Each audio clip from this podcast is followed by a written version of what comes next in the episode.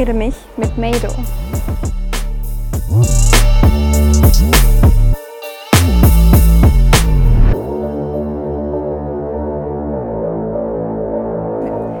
In deinem Song hast du einen Satz, der sehr signifikant für die Gesellschaft generell ist. Ich bin nicht größer geworden, um kleiner zu denken. Was bedeutet dieser Satz für dich und auf welche Größe willst du hinaus?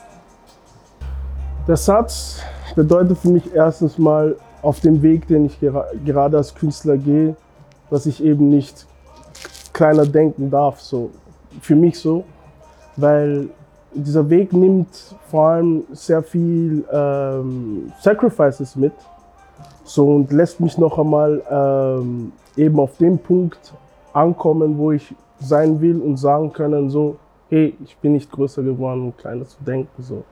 Weil es nimmt viel mehr mit sich mit, als nur die Musiker zu sein, sondern es ist eine Verantwortung, die ich auch repräsentiere als Künstler. Deswegen ist es ist es so ein Satz, wo ich jedem klar machen will, äh, dass ich noch mehr machen will. So. Mit der Größe meine ich natürlich mich als Mensch, also nicht irgendwie herab, herabschauend wirken, sondern wirklich eine Größe zu haben, die ich repräsentiere und sagen kann, so, hey, du kannst es auch.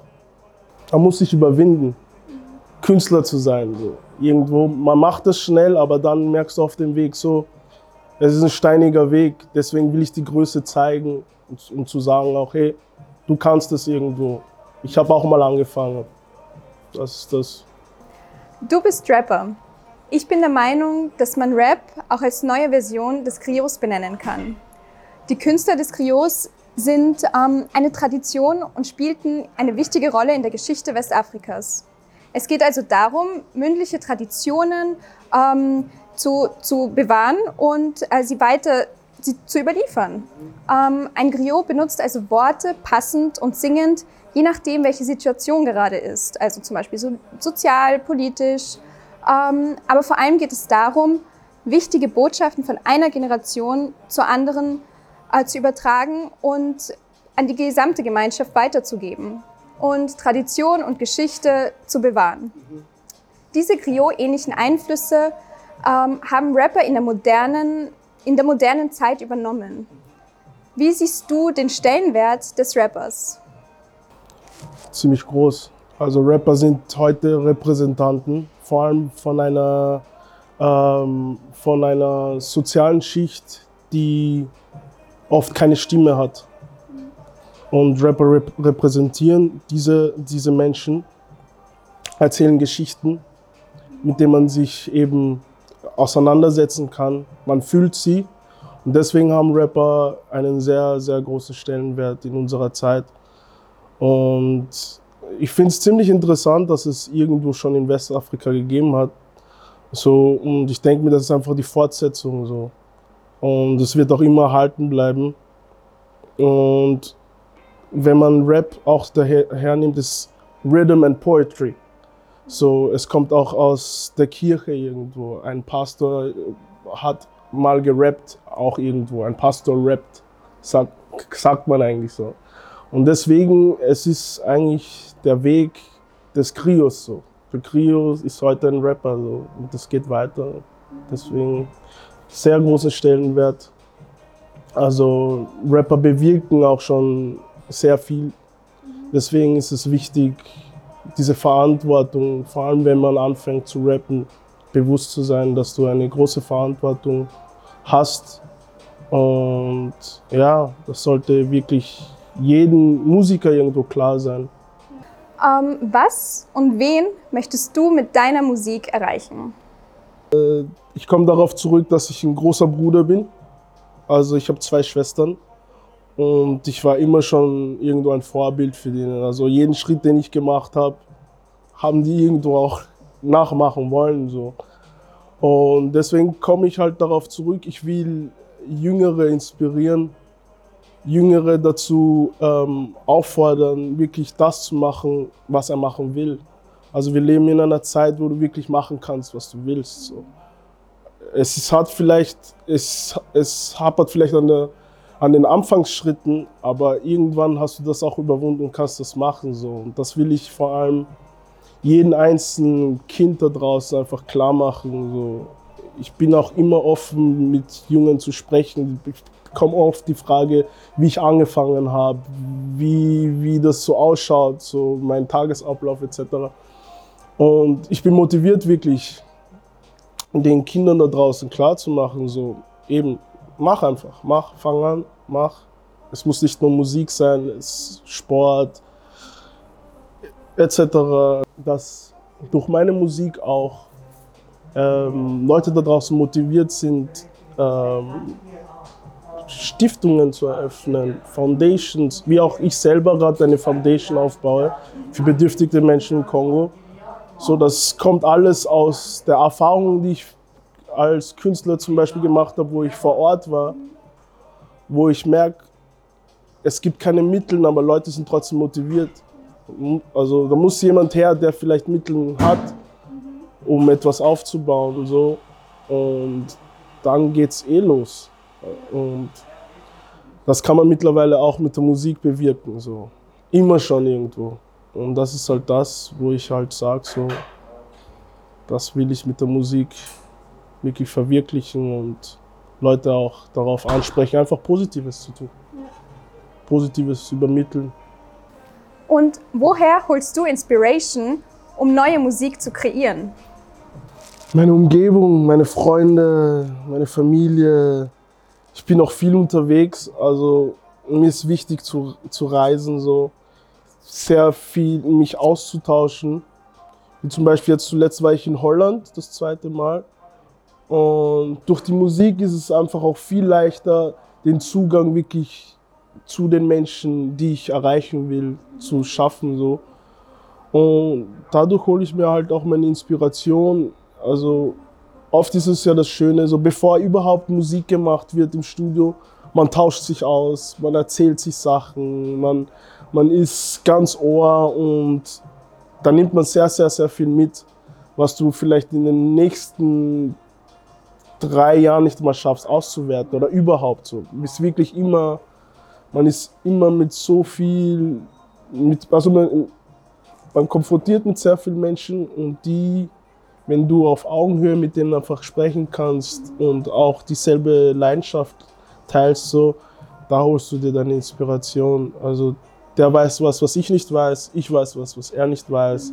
So, so geht es halt dahin. Also sehr viel einfach nur mein Leben, meine Freunde, wo ich am Start bin, spazieren, so, ja, ist halt, der Austausch findet eh draußen statt, die Inspiration ist draußen, also, ja. Ist dir bewusst, dass du mit deiner Musik für die jetzige und für die nächste Generation etwas Bestehendes bewirken kannst? Sehr, sehr, sehr bewusst. Also ich habe mir, ich habe auch, bevor ich Musik, also jetzt auch noch immer meine Vorbilder, die mir das irgendwo geteacht haben. So. Also du bist dann mit deinem Mikrofon vor den Leuten, da sollte auch was rauskommen, wo einer aus dem Konzert rauskommt und einen Mehrwert mitnimmt. So. Und das ist halt die Arbeit eines Künstlers. So. Wenn du Künstler bist und dir das nicht bewusst ist, brauchst gar nicht weitermachen, so. Wirklich nicht. Deswegen ist sehr, sehr bewusst, ähm, zu was ich da eigentlich den Leuten, also was ich den Leuten da wiedergebe. So.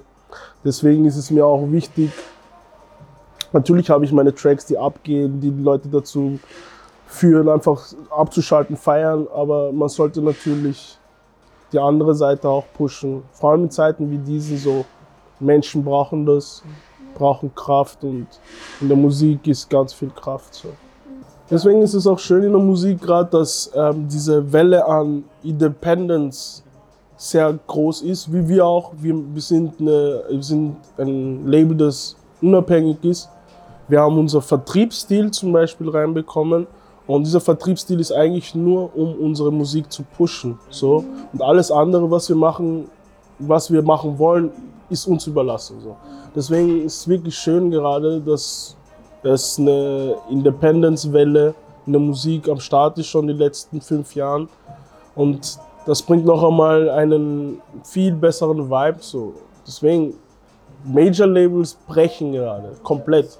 Sie brechen komplett. Sie suchen wirklich nach Mitteln, um noch zu überleben. Zu überleben ja. Ich finde, dass deine Arbeit, also deine Musik, mit Verantwortung verbunden ist. Bist du dir eigentlich dieser Verantwortung bewusst? Definitiv. Also wie vorher schon gesagt, so als Musiker, bevor du überhaupt Musik machen willst und bereit bist, irgendwann mal auf der Bühne zu stehen, soll dir im Bewusstsein, was für Verantwortung du ähm, hast. Deswegen, es ist nicht nur Musik. Mich hat von Tupac ein Zitat eigentlich sehr berührt. Wir waren alle bloß Menschen, bevor die Rasse uns teilte, die Religion uns trennte, die Politik uns separierte und das Geld uns klassifizierte. Mir wurde sowohl von zu Hause als auch in der internationalen Schule im Lycée beigebracht, ähm, dass, dass es keinen Unterschied zwischen, zwischen einer Herkunft gibt. Wobei ich, bevor ich die Frage stelle, betonen muss, dass der Begriff Rasse in Bezug zum, zum Mensch ja schon veraltet ist. Äh, denn das war eigentlich eine Theorie für Menschengruppen, die durch genetisch, genetische Verschiedenheiten definiert werden sollen. Äh, da dies nun aber mittlerweile ein überholter Begriff ist und wissenschaftlich nicht mehr haltbar und aktuell ist, erkennt man auch in diesem Begriff Rasse einen rassistischen, eine rassistische Konnotation. Deswegen die Frage eben, warum glaubst du, dass 2020 noch immer bei so vielen gemischten Kulturen die Rasse ein Auslöser für Konfrontationen ist? Für mich an erster Stelle stehen die Religionen. Also solange das irgendwo noch da ist, wird es noch immer so abgehen auf dieser Welt, dass sich ähm, Menschen aus anderen Schichten mit den anderen nicht vertragen, weil sie dieser Religion angehören und die andere dieser Religion. So, wir sind noch immer, wir werden noch immer begrenzt so. Und auch im Jahre 2020, wo ich auch sagen muss, dass es noch stärker wird. So, wir haben Social Media, wo der Austausch schneller ist, was positiv ist, aber es läuft auch negativer Austausch. So, deswegen, das ist etwas, was meiner Meinung nach noch Jahrhunderte da sein wird. So, es ist ein heikles Thema, sehr heikles Thema, aber man darf irgendwo nicht die Hoffnung verlieren und sein Part machen. Das ist das, was uns das, was uns äh, überlassen ist, so, man kann in seiner Umgebung schon schauen, dass, dass es anders läuft. Und auch hoffen, dass es einfach weiter wächst. So. Und es ist irgendwo auch schön zu sehen, wie es hier zum Beispiel in Österreich läuft. So vor 30, 40 Jahren war es auch noch ganz anders. Es war nicht dieses Österreich, das wir jetzt irgendwo kennen. Dass meine Eltern zum Beispiel gekommen sind, da gibt es Geschichten so. Und Irgendwo darf man, darf man auch nicht nur das Schlechte erwähnen, sondern es natürlich auch, sind natürlich auch Fortschritte gemacht worden. Deswegen einfach weitermachen. So. Also glaubst du, haben wir die Kraft, auf Social Media langanhaltendes zu bewirken? Oder ist es immer nur ein Trend? Ja, auf Social Media wird es scheinbar nach den Konzepten immer ein Trend bleiben. Aber das, was wir auf jeden Fall machen können, ist, sobald so etwas aufkommt, wirklich schnell zu agieren und sagen, hey, wie zum Beispiel das, was ich sehr gut äh, mitbekommen habe bei der Black Lives Matter Demo. Da war eine Dynamik da, wo es gleich geheißen hat, passt, nächste Woche haben wir uns zusammen, wir schauen, dass wir das und das und das machen. Es braucht dann noch einmal jemanden, der wirklich so zwei, drei im Team, die wirklich dahinter bleiben und sagen, hey, wir pushen das, wir pushen das, wir pushen das. Dann schaut es auch anders aus. Aber nach dem äh, Social Media Konzept nach wird es immer ein Trend bleiben. Also wird es immer ein Hashtag bleiben. Ein Hashtag ist auf Twitter an den Trends und irgendwann ist es auch wieder weg. So deswegen, man muss, man muss auch nebenbei neue Konzepte finden, wo man sagen kann, okay, das kann aus den Social Media rauskommen, aber was ist danach so, dass es wirklich erhalten bleibt? Was, was muss da noch dazugekommen? Ein eigenes Social, eine eigene Social Media Plattform, die noch einmal die Themen beibehält und das noch einmal pusht? Das sind halt die Fragen. So. Wir alle konnten einen Impuls auf Social Media und in den klassischen Medien beobachten. Black Lives Matter hat seither eine Wichtigkeit erhalten, welche nun leider wieder abgeschwächt ist.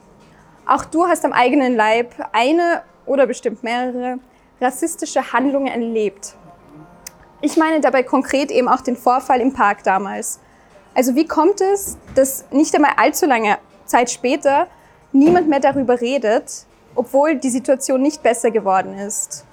Oder ist es besser geworden? Mm, ich kann nicht sagen, dass sie besser geworden ist. Mhm.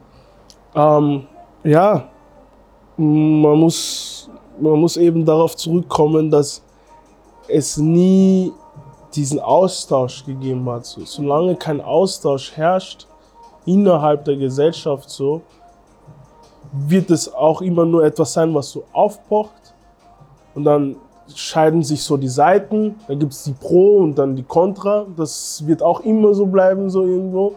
Und das ist eben das, wo, wo man echt sagen muss, da stoppen wir uns, da bremsen wir uns. Weil ich habe jetzt auch noch keinen Clou dafür, wo ich sagen muss, okay, was muss passieren, dass man sagen kann, hey, wir leben jetzt friedlich zusammen und lassen das alles auf die Seite. Aber man, man, muss auch darauf, man muss auch damit anfangen, zum Beispiel bei der Polizei intensiver vorzugehen. So, es passiert was bei der Polizei, okay, die Polizei macht es innerhalb der Polizei aus. Natürlich wird, wird keiner zur Rechenschaft gezogen. So, weißt, das sind so diese Punkte, wo man, wo man eben weiß, irgendwann mal, zum Beispiel als Polizist, du machst da diesen, diesen Fehler so, da wird was anderes daherkommen und diesen, diese, diesen Fall bearbeiten. So. Und das sind halt diese Freiheiten, die noch immer am Start sind, wo sie diese Kraft bekommen, noch immer machen zu können, was sie wollen.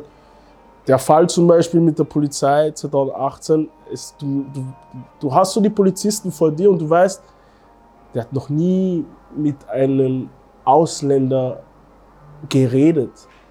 So, der kommt aus dem tiefsten Burgenland oder Niederösterreich, der hat sich, du merkst einfach, der kommt da daher, versucht ein gebrochenes Deutsch mit uns zu reden und wir kommen da und sagen, erst wir sprechen Deutsch. So, das schockt ihn normal. Dann glaubt er, okay, die wollen jetzt diesen Fall hier übernehmen so und denken und äh, ist auf einmal, ähm, wie soll ich sagen, eingeschüchtert. Und dann fällt ihm einer, ich bin hier der Polizist und der, der fährt ein anderen Programm mit dir, weil er einfach eingeschüchtert ist und so dann mit dir drüber fahren will. Das sind halt, wie gesagt, ich komme darauf zurück, so ist nie eine Aufklärung richtig da gewesen. Der Austausch, noch einmal diese Zurechtweisung, so, das sind wirklich mehrere Punkte, die einmal bearbeitet werden müssen, so innerhalb der Gesellschaft, innerhalb der ganzen ähm, Stäbe, die wir da haben, so von Polizei bis Recht. Das, so man, man tauscht sich nicht aus. So. I use my voice, my face and my power to create significant work. Deshalb möchte ich von dir, Meido, wissen, was kann ich oder was können wir noch tun, dass ein respektvolles Miteinander selbstverständlich ist und endlich bleibende Changes zustande kommen? Man sollte konstant dabei bleiben, äh, bei dem, was du tust, wo du die, äh, wo du die Vergewisserung hast, dass du was Gutes tust, immer stetig dabei zu bleiben und zu machen. So. Wie ich äh, zum Beispiel dastehen kann und sagen, ich will Musik machen, ich will die Leute auf Gedanken bringen, wo es heißt, ein gutes Miteinander ähm, standhaft zu, zu halten, ähm, irgendwo für die Menschen da zu sein, so, das ist wirklich das, wo ich mir zum Beispiel sagen kann, hey, ich bleibe dabei, ich inspiriere Leute da, dazu und kann eben sagen, ich mache meinen Teil dafür, dass wir ein gutes Miteinander haben. So. Deswegen wirklich dabei bleiben, also positives Streuen, so. Das ist wirklich das, wo ich sagen kann, man sollte da dabei bleiben und das pushen, ja. Das ist ja was Cooles. So, ja, das sollte man den Leuten klar machen.